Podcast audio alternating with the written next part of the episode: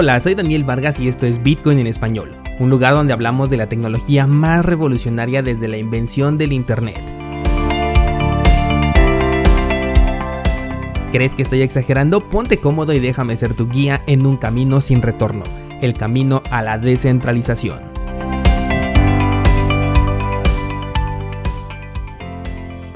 ¿Cómo estás descentralizado? Seguro que muy contento. Bienvenido, esto es Bitcoin en español, el podcast que te va a ayudar a descentralizar tu economía. Vaya día el que vivimos el día de ayer, amanecimos con la noticia de, PayPal, luego Bitcoin da tremendo subidón, muchos de ustedes platicando conmigo sobre todos estos eventos, Dogecoin llegando a la zona de los 100 días, Ravencoin cayendo como meteorito, uff, un gran día digno del sector de las criptomonedas, ojalá así fueran todos los días en este sector. Pero bueno, vamos a analizar un poco el precio de Bitcoin. Hoy quiero especular un poco, así que no me hagas mucho caso, simplemente voy a comentarte lo que veo, ¿vale? Y es que es verdad que ya rompió esa zona de resistencia de la que te estaba hablando el día de ayer, consiguiendo ahora un nuevo máximo para 2020 que al momento de grabar este episodio se encontraba en los 13.220 dólares. Fíjate, apenas un 4% por debajo del máximo de 2019, lo cual ha emocionado a muchos de los criptoentusiastas. Por todos lados veo personas contentas. Pero ¿qué crees descentralizado? Táchame de pesimista, pero todavía no veo a Bitcoin con un movimiento más fuerte.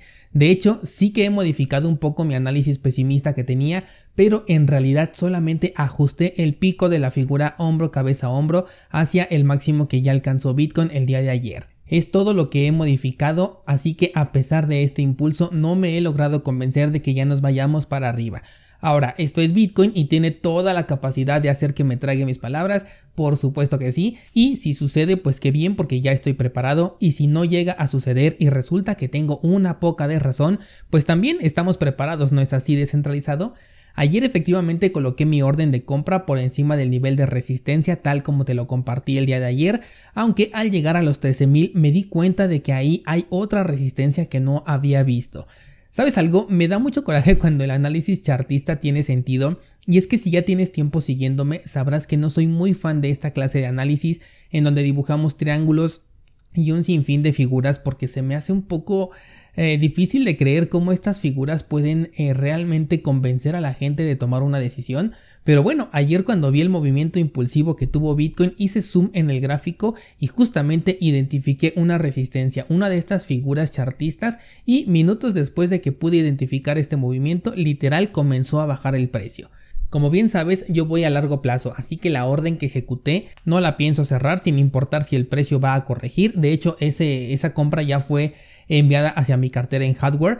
Ayer en Instagram te platicaba sobre la confirmación que me gusta ver después de movimientos como el que estuvimos viendo ayer. Y sí, la confirmación fue completamente positiva porque tanto el cierre de la vela diaria fue por encima de la línea de resistencia como también la apertura de la nueva vela.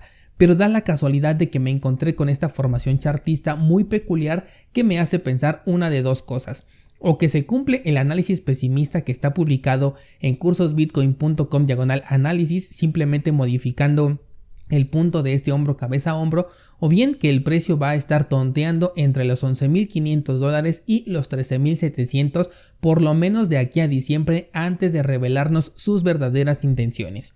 Y es que la formación de esta cuña, que es la, la figura que encontré, es descendente. Aparte, la figura hombro cabeza hombro se modificó un poco, pero todavía tiene posibilidades de crearse y desde el crash no hemos visto una corrección decente. Entonces, por más que quise ver un escenario positivo, no logré verlo o tal vez estoy cegado por la ilusión de una caída y me estoy aferrando a verla aun cuando ya no existe. ¿Tú qué piensas descentralizado? Házmelo saber en los comentarios. Dime, Daniel, ¿estás loco?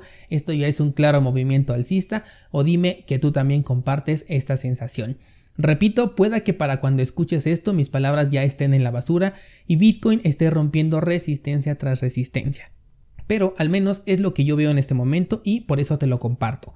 Ahora, este movimiento eh, no sé si de verdad esté orquestado por lo que supimos el día de ayer sobre PayPal, que por supuesto ahorita vamos a hablar de ese tema, pero en lo personal no lo creo. Era ya de nuestro conocimiento que al romper la resistencia del 2020 podríamos tener un movimiento alcista y en este caso así fue. Además, recuerda que el terreno fundamental se compra en el rumor y se vende en la noticia, por lo que ayer que tuvimos la noticia sería un día de liquidaciones, pero aún así nunca podemos descartar un poco de FOMO proveniente de las personas nuevas en este sector. Y bueno, seguro pensarás, bueno Daniel, ahora hasta cuándo te vas a sentir a gusto con el precio de Bitcoin? Y te diré que mientras el precio no se caiga, tú considera que estoy equivocado mejor. Finalmente ya rompimos la línea de resistencia histórica, lo cual en estricta teoría nos coloca en terreno alcista, haga lo que haga el precio de Bitcoin en este momento. Incluso con la corrección que yo estoy esperando, Aún así, el precio se encontraría por encima de la línea de soporte histórico, por lo tanto, el sentimiento de mercado sigue siendo alcista. Ya estoy preparando un análisis interactivo por si rompe la nueva resistencia, pero por ahora no he invalidado del todo el análisis pesimista que tenemos ya publicado desde la semana pasada hasta ver cómo reacciona el mercado. Ya por último, para hablar ahora sí de lo de PayPal, esto que te comento sobre el mercado y la especulación que estoy haciendo es justamente lo que no quiero que te pase. Por eso es que yo prefiero y sugiero operar con una estrategia definida. Y así como te dije ya en las dos ocasiones anteriores esta misma semana, si el precio pasa de este nivel yo voy a comprar. Y así fue. En las dos ocasiones que te lo dije, dos ocasiones que compré. Te confieso que esto es mucho menos desgastante que estar especulando en el corto plazo porque simplemente puedes ver mil cosas en un gráfico pero las posibilidades no van a cambiar y un evento como el que tuvimos ayer ese sí puede impulsar tanto una subida como una caída exponencial y mandar a volar cualquier análisis que tengas. Créeme que si tienes una estrategia, por ejemplo, de acumulación constante y objetivos de venta bien definidos, todos estos movimientos de precio como el que vimos ayer no van a representar ninguna preocupación para ti. Pero bueno, vamos a hablar ahora sí sobre el caso de PayPal, que es la noticia que le dio la vuelta al criptomundo todo el día de ayer, y resulta que el rumor fue confirmado. PayPal aceptará criptomonedas dentro de su plataforma. La verdad es que la información que se nos ha entregado hasta este momento es muy escasa y hermética, porque aunque ya fue algo confirmado ahora sí directamente por PayPal, todavía no han dado mucha información al respecto, así que vamos a analizar lo que tenemos. En primera instancia es una implementación que de momento solo va a ser para Estados Unidos, al menos así va a comenzar. Ya se prevé que para el año 2021 esté disponible para todo el mundo. Tanto la página de PayPal como su aplicación móvil todavía no sufren ningún cambio al momento de grabar este episodio en ningún país incluyendo Estados Unidos, por lo que todavía continúa sin estar operativo. Ahora, ¿cómo es que va a funcionar? pues resulta que PayPal se está asociando con Paxos y esto permite gracias a una nueva licencia adquirida que los usuarios de este servicio puedan comprar y vender criptomonedas además de efectuar pagos en los millones de negocios alrededor del mundo que aceptan este método de pago de PayPal. Ahora, si bien Bitcoin nace para eliminar a los intermediarios, PayPal te dice no a esta revolución y vuelve a interponerse entre el usuario y su dinero ya que obviamente se trata de un servicio que va a ser centralizado, pero lo que hizo sonar la alarma de precaución es que aparentemente no vas a poder sacar tus bitcoins de la cartera ni siquiera para enviarlos a otro exchange, a una cartera o a un servicio que no utilice PayPal e incluso ni siquiera los puedes cambiar con otra persona dentro del mismo PayPal. Yo creo que esto va a cambiar en, en el futuro, esto de entre usuarios PayPal, pero bueno, por ahora lo que se dice es que no se va a poder. Es decir, que solamente podrás comprarlos, almacenarlos dentro de la misma plataforma y venderlos cuando ya no los quieras, obteniendo de vuelta tu dinero, pero siempre en dinero fiat. Nunca te vas a volver un poseedor de una criptomoneda. PayPal entonces va a aceptar Bitcoin, Ethereum, Litecoin y por alguna extraña razón Bitcoin Cash. Lo que entiendo es que sí vas a poder fondear tu cuenta de PayPal con criptomonedas reales, pero una vez que están ahí solamente van a poder salir por el canal del dinero fiat. O sea que desde el momento en el que tú depositas tus criptomonedas en PayPal ya las perdiste. Te las cambiaron por unos numeritos reflejados ahí en tu aplicación, pero que no son bitcoins ni ninguna otra criptomoneda. ¿Qué sucede aquí? Que PayPal se está haciendo de criptomonedas y a ti te está dejando únicamente con dinero de ese que se devalúa y que se puede controlar.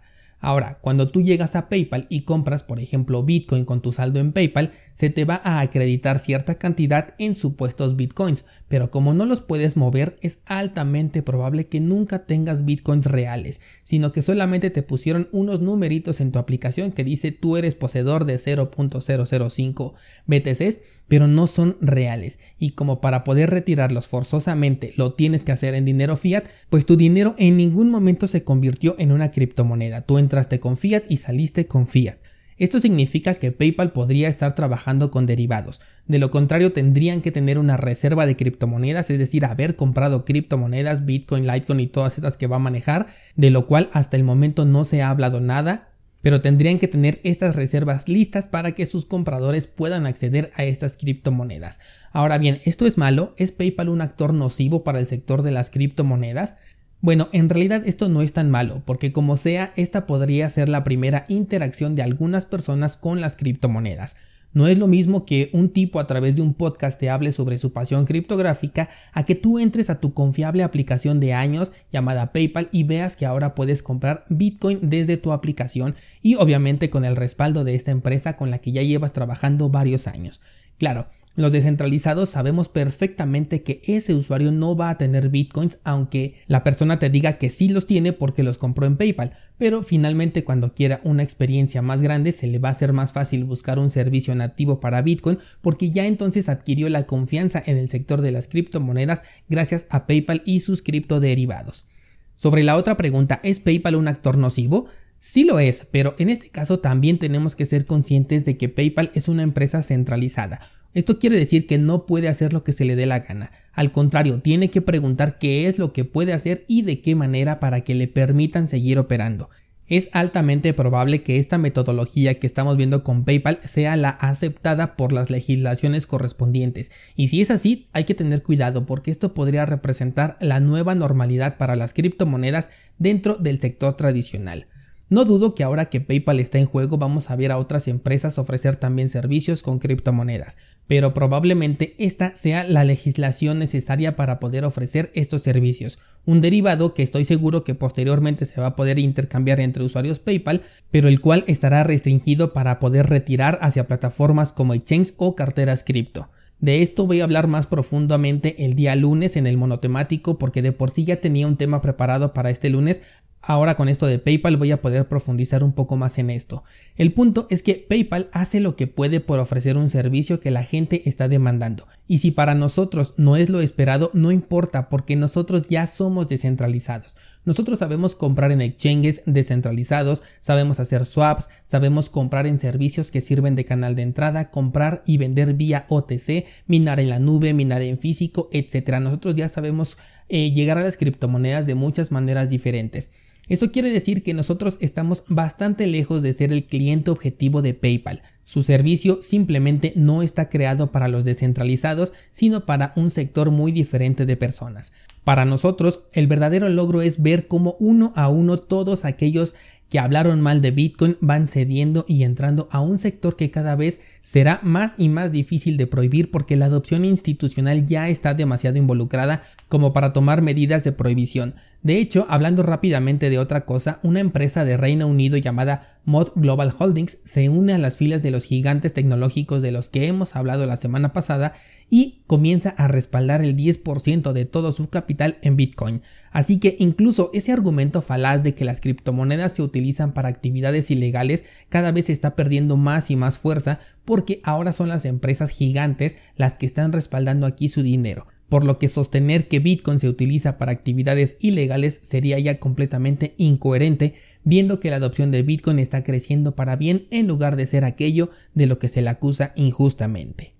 ¿Qué opinas descentralizado con todo esto de PayPal? ¿Tú crees que el movimiento alcista que estamos presenciando tenga que ver con esta noticia o es el mercado el que simplemente está adquiriendo cada vez más y más Bitcoin mientras que la oferta se está debilitando? ¿Qué opinas también de lo que te comenté acerca de mi análisis sobre Bitcoin? ¿Crees que la búsqueda del máximo histórico es inminente o crees que todavía vamos a retestear algún nivel de soporte más abajo? Quiero leer tus comentarios y mañana tú y yo seguimos platicando sobre este criptomundo loco.